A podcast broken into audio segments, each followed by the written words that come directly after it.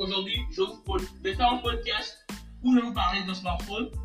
Euh, en conclusion, que je n'ai pas testé du tout et sur lequel j'ai très peu d'informations. Vraiment très peu. Aujourd'hui, je ne suis pas du tout traîné parce qu'il y a très peu d'informations. Si je traîne, c'est parce que je parlerai de quelque chose en temps pour euh, agrandir ou allonger le podcast. Mais en soi, j'ai pas vraiment de grosses infos sur ce smartphone. Et en soi, je vous le conseille pas vraiment, vraiment chaud. Salut, c'est MTech. Et pour tous ceux qui ne me connaissent pas, je fais des podcasts pour parler de tech, de nouvelles technologies, d'astuces, d'applications. les applications, je vais vous faire un podcast prochainement. Je vous parle de smartphone, des Note 20, dont je vous ai déjà parlé. Prochainement, des iPhone 12, des OnePlus 8T, des Galaxy A qui vont encore sortir. Et bah, toute la tech, quoi, la totale. Je vous parler euh, des produits qui sont sortis ou qui ont été présentés dans le Samsung Galaxy Unpacked de 2020.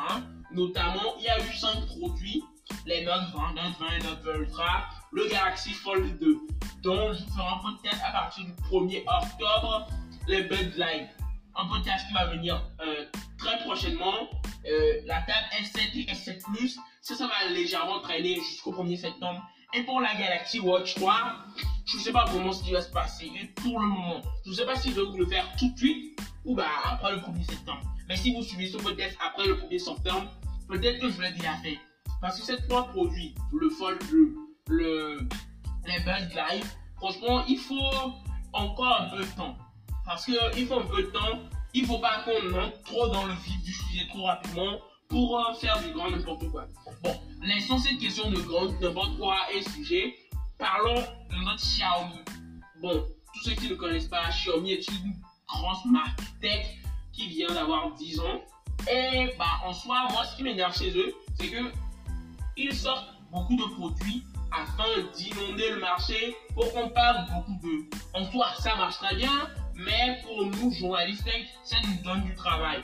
Dans un sens, c'est bien, mais dans un sens, c'est pas bien. Parce que on est obligé parfois euh, de faire beaucoup de smartphones de Xiaomi. Et à force, ça devient un peu mélangeant pour nous et pour les utilisateurs. Parce qu'aujourd'hui, on parlait du Xiaomi Mi Note 10 Lite. Chez Xiaomi, il y a beaucoup de gammes, dont la gamme Mi et la gamme Mi Note. Donc, s'il vous plaît, ne confondez pas la gamme Mi Note à la gamme Mi. Moi, c'est ce que j'avais fait euh, la première fois que j'ai connu Xiaomi. Et maintenant, j'ai un tableau, disons, récapitulatif pour vraiment connaître les gammes Mi de Xiaomi. En soit la gamme Mi, c'est la gamme très très premium. Et la gamme Mi Note, c'est la gamme un peu moins premium. Mais en soi, c'est vraiment pas déconnant du tout. Là, je vous parle du Mi Note 10 Lite. Mais euh, le Mi Note 10, j'ai pas fait un podcast dessus parce qu'il est sorti, ça fait un bon bail et en parler, bah, ça fâche un peu les gens. Mais là, je vais vous parler de la version Lite du Mi Note 10. Et en soi, bah, c'est carrément le Mi Note 10 avec des choses en plus. En soi, bah, dites-moi franchement, parce que si vous connaissez le Mi 10 et le Mi Note 10, ouais, ça, ça mélange beaucoup, sur Mais vous voyez, ce smartphone n'est pas du tout loin du Mi 10. En soi, c'est quasi le même design, ou je dirais même c'est le même design, parce que bah, on retrouve certaines fonctionnalités ou certaines capacités bah, sur le Mi 10. D'ailleurs, le design est très similaire, avec une encoche en, en goutte, mais franchement bien travaillé. Moi, franchement, ça me fait toujours penser au design du P30 avec les bords incurvés. Ça, c'est incroyable. Sans oublier que l'écran en soi, c'est de la molène HDR10 6,47 pouces. pour moi, c'est du 6,5. Hein. En soi, 6,47, 6,5. C'est quasi la même chose, vous voyez pas de différence. on a du Full HD+, euh, du Corning Gorilla Glass 5 et une fréquence d'image de 60 Hz pour tous ceux qui, excusez-moi pour le son, euh, pour le truc, mais pour tous ceux qui ne connaissent pas, le 6,7 pouces, c'est une taille maintenant, le 6,47, excusez-moi, c'est une taille carrément démocratisée. 6,5 pour moi, c'est la norme en 2020. Quasiment tous les constructeurs Android mettent cette taille. même à l'entour de 250 ans. En soi, c'est vraiment la taille par excellence, quoi. Le Full HD+, en fait, c'est une résolution d'écran sur lequel on tourne à l'entour de 400 pixels par pouce. L'HDR10, c'est une technologie d'HDR plus poussée. Mais le 60 Hz, ça m'a légèrement déçu parce que ce smartphone est un peu plus bas que les OnePlus Nord. Et en soi, bah, les OnePlus Nord ont le 90 Hz. Et en soi, le 60 Hz en 2020, c'est encore assez limite. Pour ceux qui ne connaissent pas, le 60 Hz, en fait, euh, on a 60 images par seconde. Mais sur les nouveaux smartphones de d'autres constructeurs, ils mettent plus d'images pour plus de fluidité. Et vraiment, ça marche bien. Là, on reste vraiment classique. Hein. Pour les couleurs, on a du blanc, du violet et du noir avec des dénominations de Xiaomi qu'on connaît bien, mais que je n'aime pas personnellement. Ce qui est encore cool, c'est qu'à ce prix, on a un capteur d'empreinte sous la dalle. Franchement, le capteur d'empreinte sous la dalle est une technologie qui se développe bien et très bien en fait. Ça permet de gagner de l'espace. On n'a pas à faire de grosses bordures comme sur l'iPhone SE en gardant quand même un côté sécurité très poussé et super performant. Franchement, ça reste toujours un choix par excellence. La reconnaissance faciale chez les appareils Android, c'est pas ce qui est le plus pratique en soi. Parfois, c'est super euh, compliqué, parfois il y a des problèmes. Moi, je vous conseille toujours le capteur d'empreinte sous la dalle on a un smartphone qui se recharge en USB type C. Ça, c'est quasi normal. Hein. On va pas se recharger en, micro USB à ce prix-là. On a des haut-parleurs mono. 90% des, fois, les constructeurs Android privilégient, je veux dire sacrifient les haut-parleurs par rapport aux performances et à tout le reste. Là, pour moi, ce qui est bon, ce qui est vraiment très bon, c'est que on a du jack. Vraiment, la prise jack disparaît et en soi, j'enregistre un podcast avec un casque qui marche à la prise jack. Donc, pour moi, ça va être très compliqué, mais avec la venue du sans fil et des écouteurs sans fil qui isolent vraiment bien, comme les Galactic Band Live, ça ne sera pas vraiment un gros problème. D'ailleurs, ce smartphone a du Bluetooth 5 et du, de la 4G+. En soi, c'est quasiment normal. Ouais, mais j'aurais dû parler du processeur avant de vous dire qu'il était 4G. On a du Wi-Fi 5 et du NFC. Le NFC, franchement, c'est quelque chose qui existe depuis un bon bail, vraiment un bon bail, que bah, c'est vraiment bien de mettre sur les smartphones à ce prix-là. Parce que dans quelques années, on aura un biomé. Le NFC est vraiment très utile, parfois pour des enceintes, pour de la connexion rapide et même pour ouvrir sa voiture.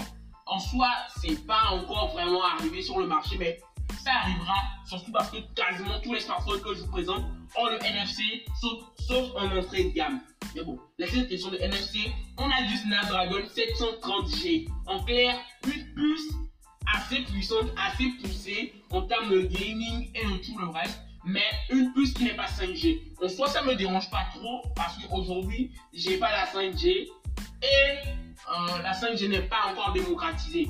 Peut-être elle arrivera dans deux ans, Ouais, mais en soi, ça ne me dérange pas vraiment qu'on ait de la 4G. En soi, on a 6 Go de RAM. J'aurais préféré avoir 8 Go de RAM. Surtout à cause du processeur. Mais en soi, ça suffit. Et on a 64 Go ou 128. Personnellement, je vous conseille d'aller directement sur le 128. Parce que 64 Go en 2020, ça devient assez limite. Et moi, je me dis que toutes les marques de base, sauf dans l'entrée de gamme, doivent commencer en 128 Go beaucoup de marques emboîtent le pas et c'est très bien. Mais ce que j'aimerais, c'est que Apple aussi s'y mette, hein, qu'ils mettent du 128 en entrée gamme et dans leur smartphone de base. Et bah, ça, ça va vraiment démocratiser plein de choses. On a un GPU Adreno 618. En soi, c'est quasiment, c'est normal. À ce prix, c'est vraiment normal.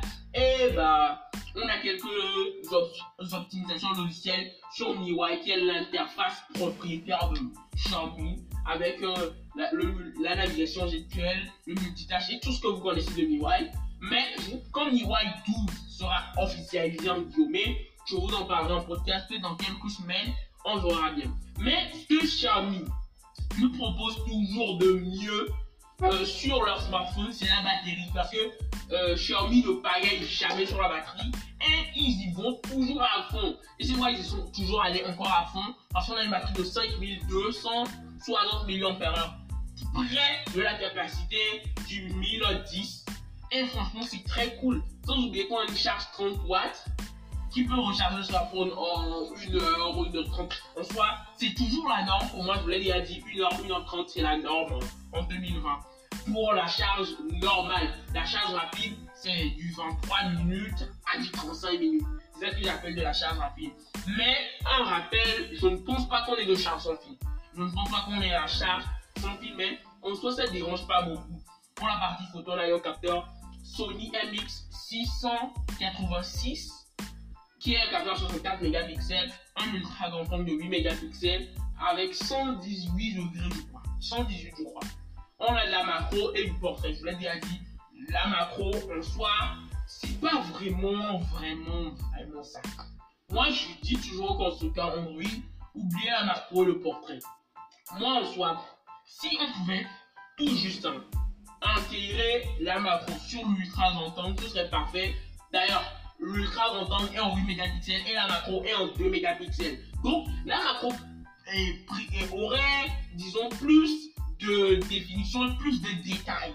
Ouais, donc la macro bénéficierait du 8 mégapixels de l'ultra angle. Et en soi, ce serait vraiment bien.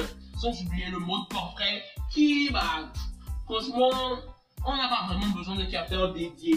Il suffit de bien pousser l'optimisation logicielle et l'intelligence artificielle pour que ça passe crème. Et en, en oubliant la macro de portrait, on pourrait passer un capteur téléobjectif pour un zoom plus gros, mieux défini. Et franchement, ça manque toujours sur les smartphones, même à ce prix-là. Même sur les smartphones comme le OnePlus 12, le Redmi 55, i50 Pro 5G, i50 et quasiment tous les smartphones à de 300 euros, ça manque vraiment, vraiment, vraiment beaucoup. Mais la grosse différence entre le Mi Note 10 Lite et le Mi 10 Lite, c'est que le Mi 10 Lite, lui, il est 5G. Là, ce smartphone est 4G. Donc, soit, je l'ai déjà dit, ça ne me dérange pas. Mais sur le Mi Note 10, genre tout court, c'est le même processeur, oui, bien, oui. Et bah, on n'a pas la 4G sur les deux. En soit, on peut filmer aussi en 4K 30 fps hein, et 1080p 60 fps. Je vous l'ai déjà dit sur des smartphones pas comme ça. Misez plutôt sur le 1080p qui est mieux stabilisé et en soit mieux, mieux traité. En soit vous trouverez ce smartphone de 300, 300 et quelques euros. Maintenant, question euh, concurrence. À, à ce prix-là, a des smartphones qui vont beaucoup mieux, comme le Redmi X55G qui lui est 5G, avec un meilleur processeur d'ailleurs aussi et bah, vous trouverez mieux. Même à l'interne chez Xiaomi. Franchement, c'était vraiment un réel plaisir de vous avoir fait ce podcast. N'oubliez pas de vous abonner, ça fait toujours grandir la chaîne. Et je vous dis à plus dans, dans mon prochain podcast. Ou bah, vous verrez. Wow, ce podcast était dingue.